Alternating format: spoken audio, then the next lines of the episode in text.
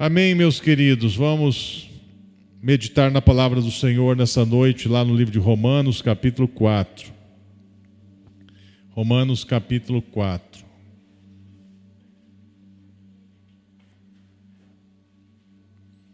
A partir do versículo 13. Vamos falar de promessas, promessas, esperança. Romanos 4, 13. Porque a promessa de que havia de ser herdeiro do mundo não foi feita pela lei Abraão ou a sua posteridade, mas pela justiça da fé. Porque se os que são da lei são herdeiros, logo a fé é vã e a promessa é aniquilada. Porque a lei opera a ira, porque os que porque onde não há lei, também não há transgressão, porque é pela fé, para que seja segundo a graça, a fim de que a promessa seja firme a toda a posteridade, não somente a que é da lei, mas também a que é da fé que teve Abraão, o qual é o pai de todos nós, como está escrito: Por pai de muitas nações te constituí perante aquele no qual creu, a saber, Deus, o qual vivifica dos mortos chama as coisas que não são como se fossem. O qual em esperança creu contra a esperança. Essa palavra é tremenda, né? O qual em esperança creu contra a esperança, tanto que ele tornou-se pai de muitas nações, conforme o que lhe havia dito, assim será a tua descendência. E não enfraquecendo na fé, não atentou para o seu corpo já amortecido, pois já era de quase cem anos, nem tampouco para o amortecimento do ventre de Sara e não duvidou da promessa de Deus por incredulidade, mas foi fortificado na fé, dando glória a Deus, estando certíssimo de que o que ele tinha prometido também era poderoso para o fazer. Assim, isso lhe foi também imputado como justiça. Ora, não só por causa dele está escrito que ele fosse tomado por conta, mas também por nós, a quem será tomado em conta, ao que cremos naquele que dentre os mortos ressuscitou o nosso Senhor, o qual por nossos pecados foi entregue e ressuscitou para nossa justificação. Amém? Glória a Deus. Meus queridos, essa palavra fala sobre a fé de Abraão e a proposta que Deus fez para ele e as promessas que Deus fez para ele e que atingem a todos nós. E aquilo que Deus falava para Abraão já apontava para o Messias que viria, Jesus. E nele nós temos todas as bênçãos e promessas para as nossas vidas.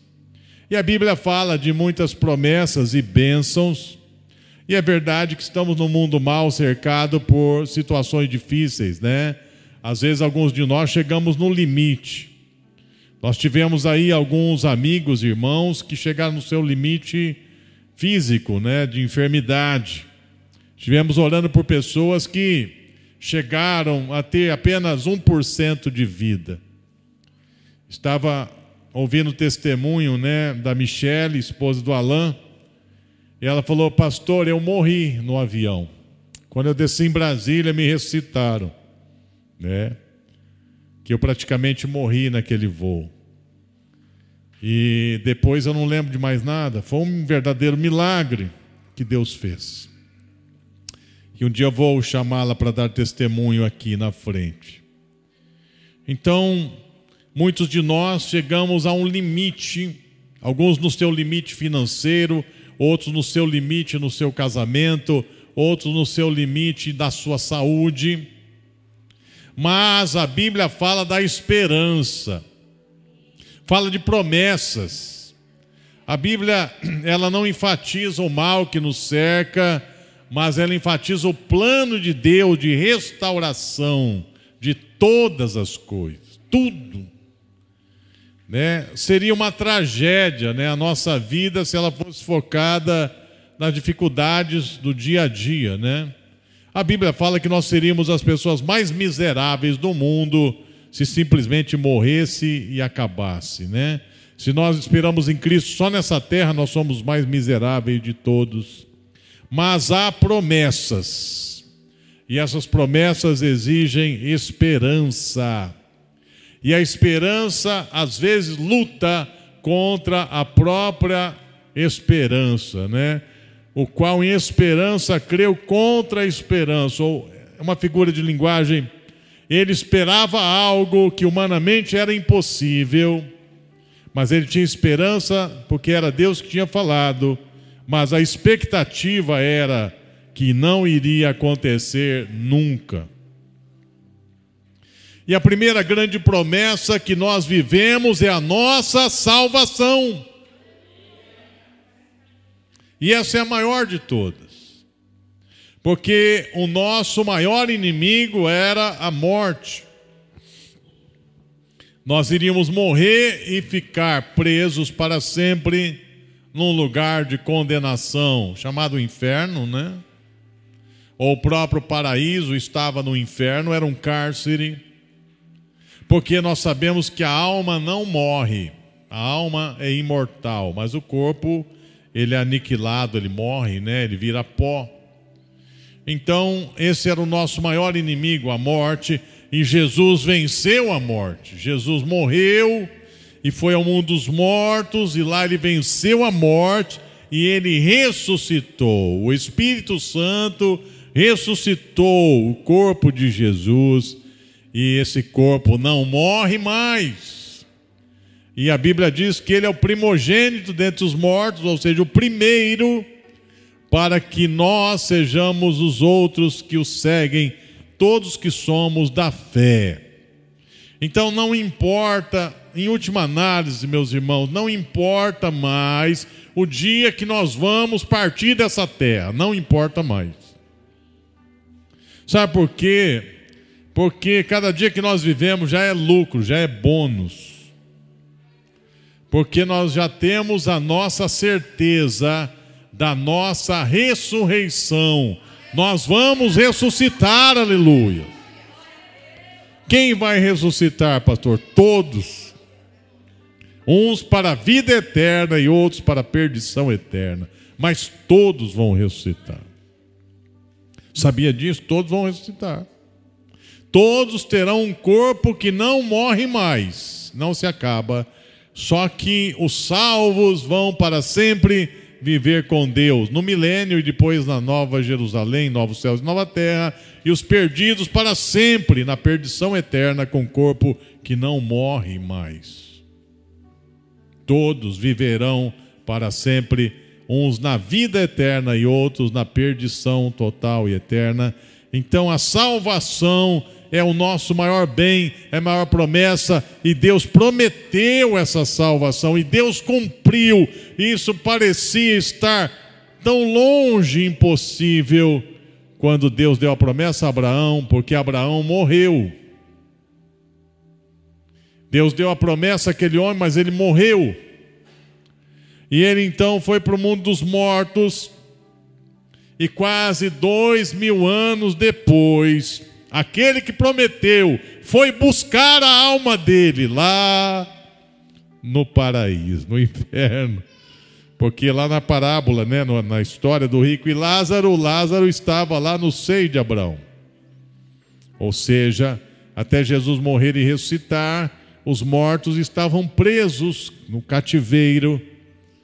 E Jesus, Deus que tinha prometido a Abraão, ele cumpriu a sua promessa e foi buscá-lo e levá-lo para o céu, aleluia. Então, nós temos a certeza da nossa salvação, e se nessa noite você não tem, você precisa ter. E a certeza da salvação não é porque nós somos bons ou ruins, é porque nós cremos que nós somos perdidos porque somos pecadores e nós precisamos de um Salvador para nos substituir e pagar o preço do pecado. E a partir do momento que nós cremos nesse Salvador e entregamos a nossa vida a Ele, cremos nele, a nossa dívida é paga e nós temos então a reconciliação com Deus pela fé. E o Senhor envia o Espírito Santo para nós. Daí nós somos salvos. E a outra grande promessa que nós já vivemos, que, que nós não precisamos mais esperar, porque quem é salvo já tem a nova vida em Cristo. O Espírito Santo já está em nós. Deus já está na vida de quem crê. Deus está em você. Eu não sei por que tanto medo, né? Tanta insegurança, tanto pânico, né? É medo do quê? Nós temos medo do quê? Medo de morrer, medo de sofrer, medo de perder tudo, medo de uma desilusão amorosa, medo de ser rejeitado, abandonado, medo de fracassar, medo de ser humilhado, medo do quê? Da morte. Quando nós imaginamos assim, Deus está dentro de mim. Por que, que nós vamos ficar com medo se Deus está dentro de nós? Sabe, a única coisa que nós temos que ter medo é de se afastar de Deus. A única coisa. Se afastar de Deus. Aí você pode ficar com medo mesmo. Porque se você se afastar de Deus, nada te garante mais nada. Porque sem Deus nesse mundo, nada se garante. Então nós já recebemos isso. Terceira grande promessa que nós temos e podemos viver é a vitória contra o pecado.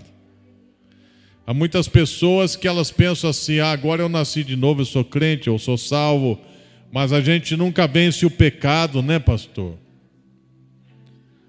É, sabe, é, é como se o pecado ele fosse algo assim, é, primeiro tão poderoso, né, mais do que Deus, mais que o Espírito Santo. Segundo, como se o pecado fosse algo assim tão atraente, né, tão gostoso que a gente nunca ia abrir mão dele, né, porque não consegue.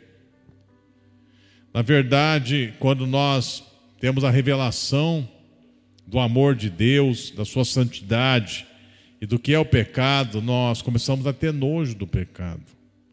Às vezes eu estou ministrando libertação na vida de algumas pessoas.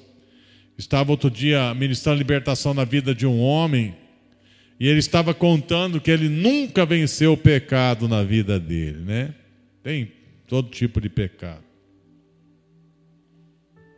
Ele dizia: Eu já estou servindo a Deus há uns 30 anos e eu só consegui ser fiel à minha esposa poucos anos. E desde criança eu sou imoral. Eu sou perdido sexualmente, eu sou um prostituto, um adúltero. Até hoje. Até hoje. E contou as histórias todas ali. E ele entrou em desespero, como se dissesse assim: Eu nunca fui liberto, talvez nunca serei, pastor. E ele foi falando, falando, falando as histórias e as histórias, e como um vício. Ele disse: Isso é pior do que vício de cocaína, pastor, é pior do que vício de droga. E foi falando. E eu não duvido mesmo, né, que esses tipos de pecados sejam piores, né? Obsessão sexual, por exemplo, é, quem é viciado nisso parece que é pior do que droga mesmo. Em determinado momento, A glória de Deus veio, né? A presença de Deus veio. Né, naquela sala, naquele lugar. E aquele homem foi tomado pela presença de Deus. E a glória de Deus veio, e Deus começou a falar, e aquele homem começou a entrar em desespero e só chorava compulsivamente. Compulsivamente, até sentir uma dor uma dor lá no fundo da sua alma, que eu entendi a dor do arrependimento do pecador. Quando o pecador sente a dor do pecado e não quer mais o pecado, porque tem uma dor, assim, um nojo. Ele teve a revelação da cruz, que Jesus lá na cruz já carregou e que ele não podia mais pisar nesse sangue, mas esse sangue tinha poder para libertá-lo. E que esse grande amor de Deus, a esse grande amor de Deus, só há uma resposta que podemos dar, só uma resposta é a lealdade a Ele, a fidelidade. Não podemos ser desleais a Deus, não podemos viver todo o tempo traindo Deus, porque se nós temos revelação desse amor, nós somos fiéis. Mas quem não tem essa revelação não é fiel. O que nos leva a ser fiéis é a revelação do amor. E ali então eu vi claramente o Espírito Santo convencendo e transformando, em, trazendo arrependimento para dar vitória naquela vida contra o pecado. Aleluia. E viver para Deus, né? Outra grande promessa que Deus tem e também se cumpre é a nossa vocação, nosso chamado, nosso destino. Porque para todos nós Deus tem um caminho, uma vocação nessa terra. Deus não quer que ninguém ande perdido, né? Ou vivendo como animal, ou vivendo sem rumo. Tudo tem propósito na vida, e quando nós servimos a Deus, esses propósitos eles têm sentido. E tudo que nós fazemos tem que se resumir a mais servir. Somos ministros. A Bíblia diz: ministro é igual escravo, é dispenseiro, né? servo. E a gente entende que só há sentido na vida em que tudo que nós fazemos tem a ver com relacionamento profundo, valorizar pessoas. E tudo mais é secundário, sabe? Ganhar dinheiro é bom, prosperar é bom, ter as coisas, tudo é bom, mas isso não pode ser primário na nossa vida, porque nós não levamos nada dessa terra. E todas as pessoas que eu já conversei que morreram e voltaram, morreram por cinco minutos, né? Dez. Alguns morreram por três minutos. Eu pergunto para eles assim: e aí, como foi a experiência? Eu me via, eu via meu corpo morto ali. Eu saí do corpo. Eu me senti leve, sabe? E uns seres chegaram assim para me levar para um túnel, uma luz. E de repente reanimaram meu corpo, meu corpo me sugou, eu não queria voltar. Eu queria continuar lá. Que experiência, hein? Mas e aí? E agora? A sua vida mudou depois? Mas é claro que mudou. Agora eu não me apego mais às coisas, porque eu sei que existe um outro mundo muito melhor. Eu não me apego mais. E você se apega ao quê? Eu me apego agora em relacionamento, em fazer o bem, em ter amizades profundas e se relacionar com as pessoas, sabe? E amar, é isso. Eu vou viver agora para fazer o bem. Eu falei, mas precisou passar por isso, né, para entender. É, pastor, a gente era cego, né, absorvidos pelas coisas. Então a gente entende o nosso destino nesse mundo. Se você não vive para servir, você não serve para viver, como já diz, né? É maravilhoso e quem tem amigo é rico, sabia? E a gente faz amigo servindo. A gente não faz amigo dizendo eu te amo, tapinha nas costas, abraçando. A gente faz amigo servindo, andando juntos, né? Estendendo a mão. E a gente forma relacionamentos tão profundos. E quando a gente precisa, a gente tem. Né? Eu estava agora mesmo, entrei numa videochamada né, com a nossa irmã Lídia. Ela está se recuperando aí do Covid. Ela teve assim 90% de chance de morte, né? E agora ela vai, saiu da UTI vai receber alta daqui dois, três dias. Eu disse: Você não tem ideia, minha irmã, como você é amada. Porque tem aí uns 20 dias que todo mundo ora por você de manhã, de tarde, de noite, todo tempo. Sabe? E as pessoas se dispuseram a te ajudar de todas as formas. Eu não lembro de nada. Eu falei, pois é, você não lembra, mas eu tenho acompanhado. E aquelas palavras confortaram tanto, né? Eu sei que ela vai sair dali, a vida dela vai ser outra vida. Então isso é maravilhoso. Outra promessa maravilhosa é a promessa de família. O Senhor nos chama, né, para vivermos em família, como Abraão, né, que ele era um homem que tinha uma esposa estéril, mas Deus queria completar a sua família e Deus lhe deu uma promessa, e era uma promessa impossível. Né? A impossibilidade era a mulher é estéril, né? E Abraão Deus havia prometido que de Sara seria descendência, né, junto com ele, Abraão e Sara. Deram até uma vacilada na fé ali, né, a própria Sara e Abraão foi ter o filho com a escrava, né, Ismael. Mas Deus havia prometido e a impossibilidade era: a mulher é estéreo.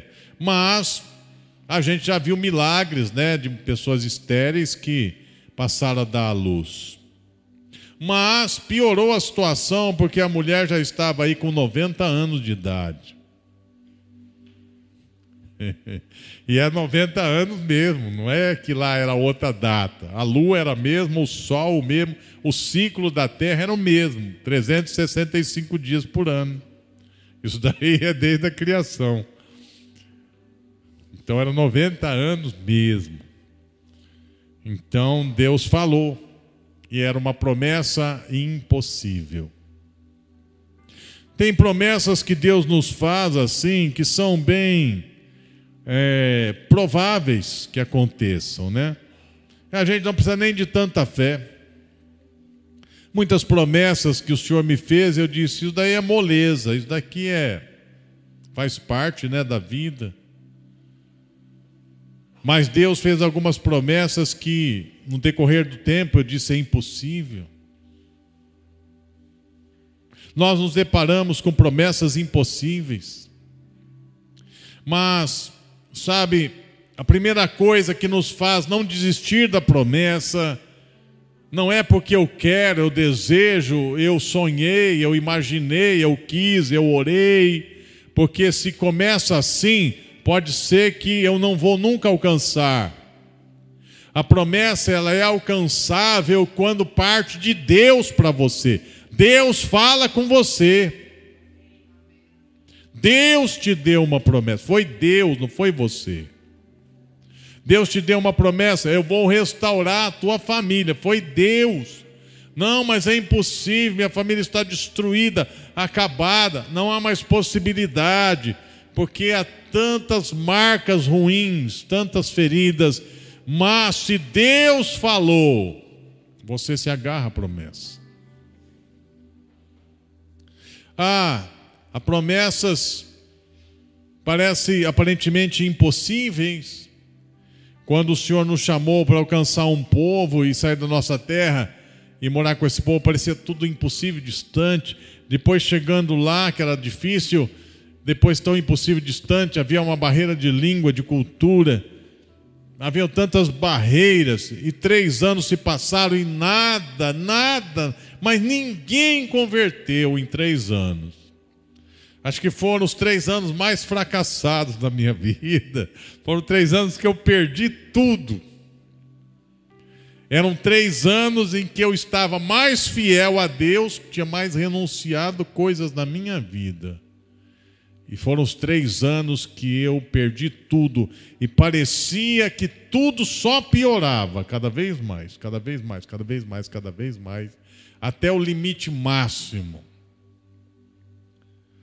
E, e é igual Deus fez com Abraão, né? Depois que Deus faz o impossível, o ventre de Sara concebe, né, uma criança e ela dá a luz e nasce. E aquela mulher com 90 anos vai amamentar. E o menino cresce, aquilo que era impossível aconteceu, aí acontece um algo totalmente improvável Deus fala: me dê aí esse menino, sacrifica para mim. Eu te dei, né? Eu te dei um impossível, né? Eu te dei uma promessa, né? Eu te apresentei algo que para você era impossível. E o impossível aconteceu, e agora você ama isso que eu te dei, agora você me sacrifica. Então, ali parece, talvez aqui, né, que, que entra também o qual em esperança creu contra a esperança. Primeiro, porque era impossível ter um filho já idoso e ela idosa. E segundo, depois que Deus deu, Deus vai pedir. Deus vai pedir a renúncia daquilo. Deus te dá algo e depois Deus vai pedir para você renunciar aquilo.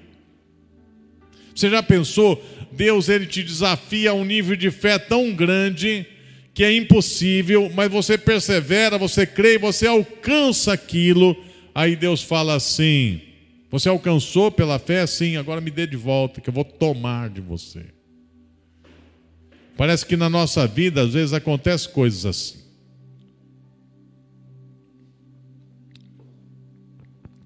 E aí então, como é que fica a esperança? Aí entra a desesperança, aí entra o desespero, aí entra a confusão. E tem momentos na nossa vida, queridos, eu eu eu nunca me desviei do evangelho, sabe? Nunca me afastei de Deus, nunca voltei para o pecado, para o mundo, nunca. Nem tive inveja de quem fez isso e nem quero. Mas, mesmo sendo crente firme, algumas vezes na minha vida, eu confesso, passando situações de grande adversidade, eu olhei para o céu e disse: Deus, o Senhor não existe. Eu sou um idiota. Eu acreditei. Eu sou um imbecil. Eu acreditei numa voz. Eu acreditei num monte de palavra. Acho que acreditei numa Bíblia, que é um livro assim, velho e antigo. E naqueles pregadores, sei lá, eu acho que eu entrei num, num transe, num. aquele negócio que, que atinge, né, assim, uma massa toda. né? Então eu fui levado na fantasia total. E a maior fantasia da minha cabeça, e eu sou um idiota mesmo, porque eu segui essa fantasia, é que Deus não existe. E eu estou aqui no meio desse mato, e Deus não existe, meu Deus. O que, que eu fiz de ruim para acreditar nisso? Eu já cheguei num nível desse já. Mas eu estava falando para Deus que ele não existia, entendeu? Eu não estava falando para o nada. Eu não falei assim, eu vou conversar com nada. Eu estava falando para Deus, o Senhor não existe. E Deus falou, eu estou entendendo a sua linguagem, né? a sua linguagem tópica, né? É, sei lá. Ele estava falando assim, você está querendo dizer que você está decepcionado comigo, né? É isso, é, exatamente. Só que eu prefiro dizer que o Senhor não existe, porque como o Senhor não erra e não falha, eu tenho que culpar o Senhor, mas não tem como culpar porque o Senhor é perfeito, então eu falo que o Senhor não existe. O Senhor entendeu a minha linguagem? eu estou tentando culpar o Senhor, mas o Senhor não tem culpa, mas eu estou tentando. Deus falou, eu estou entendendo. E Deus ficou ouvindo aquela ladainha oito horas na mata. Deus tem muita paciência, né? Mas ele falou: é só um desabafo desse menino aí. Depois eu fiquei com tanta vergonha, né? Aí eu falei: não vou contar para ninguém, tá, Deus? Ele falou: só fica entre nós mesmo. só fica entre nós. Então, Deus, ele promete coisas para você que são às vezes impossíveis. Você sabe, a caminhada da fé é uma caminhada que entra o sobrenatural e o impossível também. E o que é a graça? A graça é assim: Deus te faz uma promessa e você diz, e agora? Ele diz, siga com tudo que você tem, empenhe tudo que você tem nisso. Aí você chega no seu limite e fala: não tem mais nada agora, eu não consigo mais, cheguei no meu limite Senhor, daqui para frente acabou tudo que eu tenho, não tem mais. Aí ele fala: agora eu vou entrar. Isso é graça. Deus entra quando acaba tudo que você tem. Mas você precisa dar tudo quando Deus te faz uma promessa. Tem gente que quer receber a promessa só esperando. Não é assim. Todos que têm promessa Deus fala assim: sai da tua terra, da tua parentela, vai para a terra que eu te mostrarei. Então ele não fica esperando Deus trasladar ele para lá, arrebatar, fazer um negócio, vir uma nave espacial e levar ele para outro lugar. Ele sai andando, hora essa, ele sai caminhando, ele vai. E ele chega lá e fala: Olha, é a terra que mana leite e mel, mas aqui é um deserto. Deus fala: Pois é, aqui o deserto vai florescer. Como que o deserto vai florescer? Porque Deus falou. Aí aquele homem sai e vai gastando os seus recursos que ele tinha economizado no caminho, e quando tem uma fome, já todo o recurso acabou. E Deus falou assim: vai para essa terra e eu vou te abençoar grandissimamente. Aí ele fala assim: mas acabou tudo. Aí ele desce para o Egito. E quando ele sai do Egito, ele sai rico do Egito. ele sai rico de lá. Então Deus é assim. Deus ele te, ele te propõe algo que você gasta tudo que você tem e quando não tem mais nada, ele fala: agora eu vou entrar. Eu sou o Jirê, o Jeová Jirê. Eu sou o provedor. Aí ele entra. Mas tem gente que fala assim: não, mas comigo não acontece, pastor. Não acontece porque você não vai, você não dá o passo, você não mete a cara naquilo que Deus mandou. Você precisa mergulhar no que Deus falou, ir até o limite, aí Deus entra. Já disseram, né, que a fé é igual quando você vê aquela porta de aeroporto, né? Se você ficar esperando ela abrir, você nunca vai passar. Mas se você pensar, se eu for no rumo dela não abrir, vou quebrar a cara nela. Mas quando você pensa que vai bater o nariz nela, ela abre. Assim também é a fé. E há promessas também de saúde, de cura, né? Saúde, mas nem sempre nós vamos ter nesse mundo por causa do nosso a própria condição decaída, mas promessas de cura. E enquanto a propósito de Deus na nossa vida, meus irmãos, nós vamos orar por cura sim, porque nós precisamos desse corpo aqui para cumprir aqui na terra. E quanto melhor estiver esse corpo aqui, mais efetiva será a obra. Então creia na sua cura sempre, sabe? Para continuar na carreira. E a promessa de autoridade, de poder também contra todo o mal. E esses dias Deus estava dizendo assim: por que, que você não batalha mais? Eu disse: é mesmo, né? Batalhar mais, é batalha mais, porque vocês estão vivendo dias maus e precisa amarrar os demônios e usar autoridade, poder e quebrar todas as forças malignas e precisa usar autoridade mesmo. Sabe, muitas famílias só está faltando uma coisa: o marido orar com a esposa, só isso. Mas não ora, nunca ora. Então o mal entra e bagunça a casa. Porque o sacerdote simplesmente não ora, não dá ordem, não crê, né? ou não está agindo com autoridade. E bastava isso para resolver a maior parte dos problemas: orar junto, combater o mal, aqueles espíritos. Porque vem um monte de sentimentos ruins, né? Vem frieza, desconfiança, vem aquela é, aquele enjoo, vem aquela aqueles pensamentos ruins, ira, mágoas, ressentimento, coisas do passado, coisas que já foram resolvidas, depressão, tristeza, frieza, um monte de coisa que a gente fala assim, mas da onde vem tanta peste assim? Só pode ser do inferno, né, meus irmãos? Porque de Deus que não é. Então nós vamos ficar passivos diante disso, nós vamos orar, repreender, amarrar, expulsar. Não vamos gastar energia querendo ter razão, né? Geralmente quem sempre quer, quer ter razão fica sozinho com a sua razão. Todos que querem ter muita razão ficam sozinho com a sua razão. Então, família não é lugar para ter razão, família é lugar para viver tudo que Deus tem para nós, né, de amor, de harmonia, de, de valores de Deus, de, de graça, de fidelidade, de, de, de um afeto tão profundo, né, de viver plenamente. E temos promessas de de um amor entre os irmãos muito grande também. E isso nós precisamos batalhar todos os dias, porque espírito de facção é o que mais tem de divisão nesse mundo e o Brasil está cheio disso.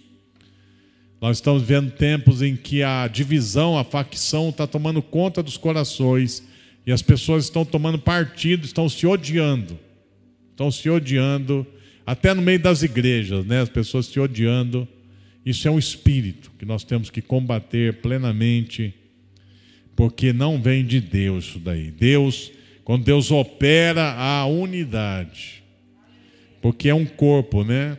Você não vê aqui disputa de dedo e mão e braço, mas você vê uma sincronia do corpo para o bem de todo o corpo. Assim deve ser a igreja. A igreja não pode cair nesse laço de divisões a igreja só tem uma ideologia, a ideologia é a cosmovisão bíblica, é Deus, é Cristo, é, é a cabeça que é Cristo, os valores de Cristo. Nós temos um rei já, um reino, já tem um rei, não tem nem eleição na igreja, já tem um rei para sempre, eternamente. É Jesus, não tem, não tem né, nem, não tem nem outro partido. Só tem um reino. E esse reino venceu todos os reinos e prevaleceu sobre todos. E ele é sempre eterno, ele vai durar para sempre, sempre. E todos os reinos do mundo vão cair, como a estátua de Daniel lá caiu, vão cair, porque esse reino é como uma pedra que vem da montanha, derruba a estátua e a moia faz tornar um pó. Todos os reinos do mundo virarão pó, só o reino de Deus prevalecerá, e nós já estamos nele. Então é necessário a organização social, política, econômica e etc., né, no mundo decaído. Nós sabemos disso. Mas nós não vamos permitir esse espírito faccioso nos dividir, porque nós já somos de um reino, aleluia. Os primeiros cristãos sabiam disso e o grande império romano se dobrou a eles, porque eles nem armas pegavam, né? Mas o que havia neles era muito mais poderoso e transformou tudo. Aleluias.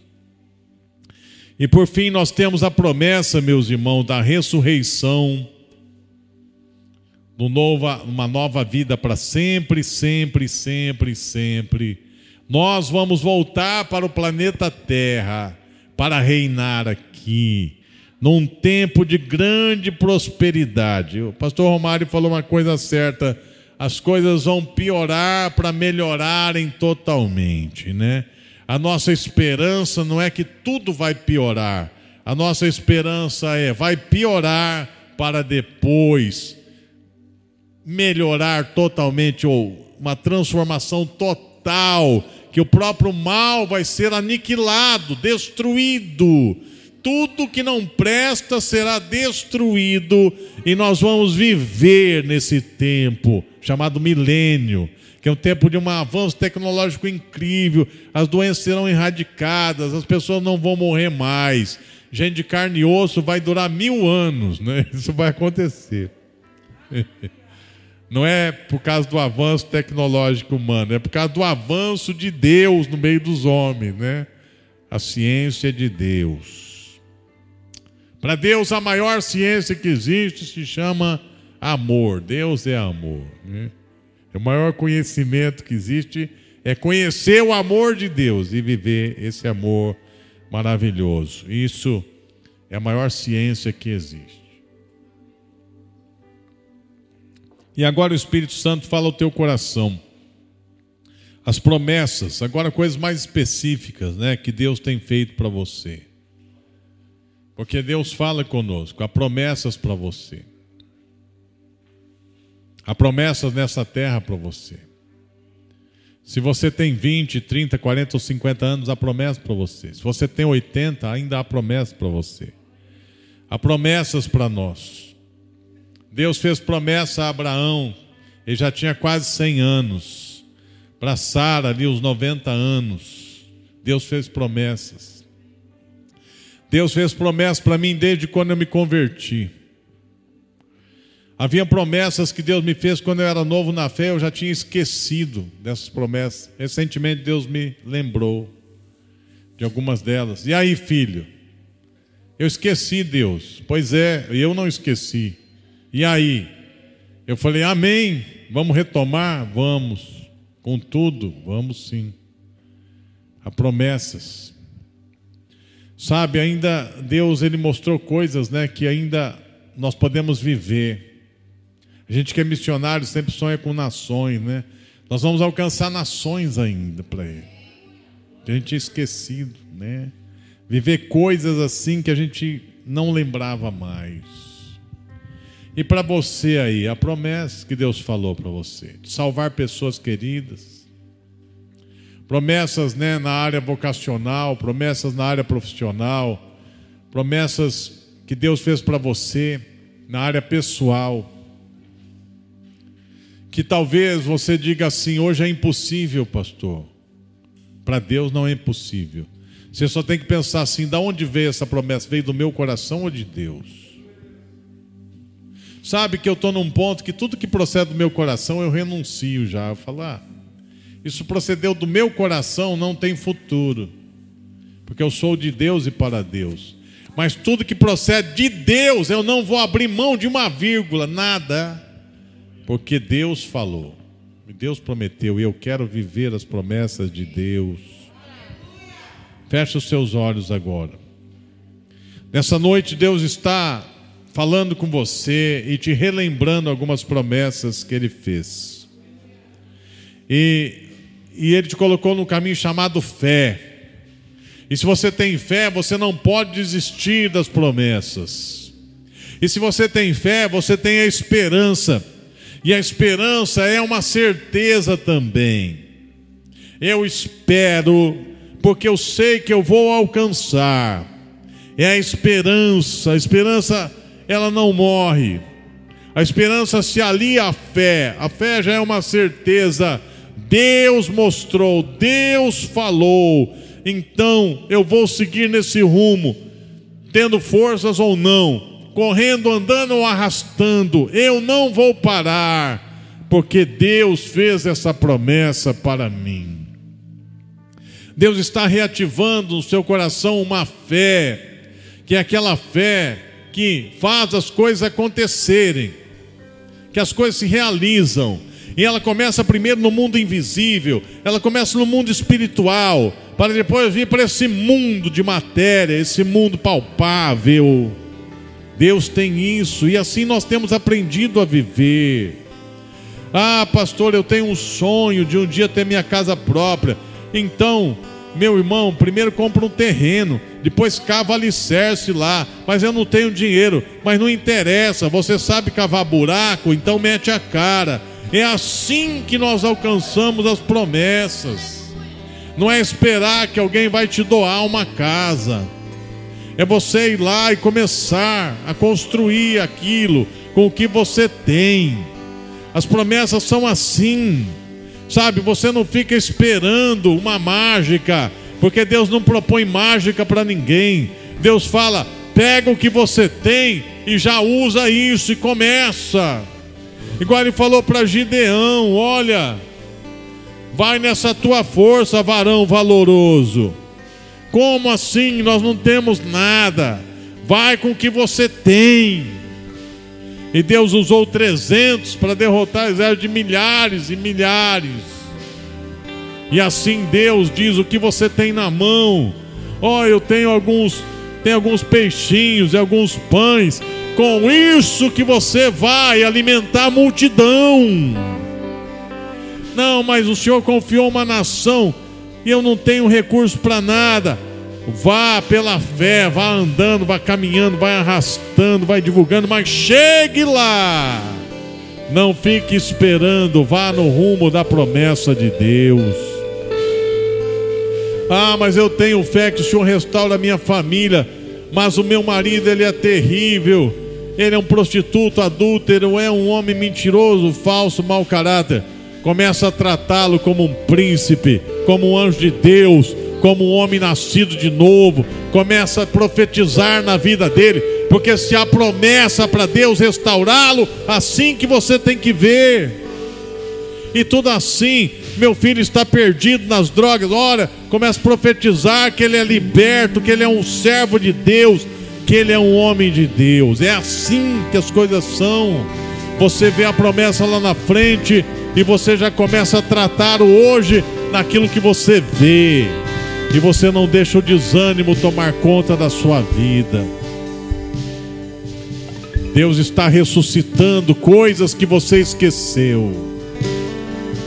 Sabe, há coisas que Deus já te deu, mas você não vê ainda, mas Deus já deu. Então continua sendo fiel, continua no caminho. O que Deus falou se cumprirá, ainda que pareça impossível, se cumprirá. Se alegre, não fique, sabe, com esse sentimento, esse abatimento, não fique com esse desânimo como se aquilo nunca vai acontecer.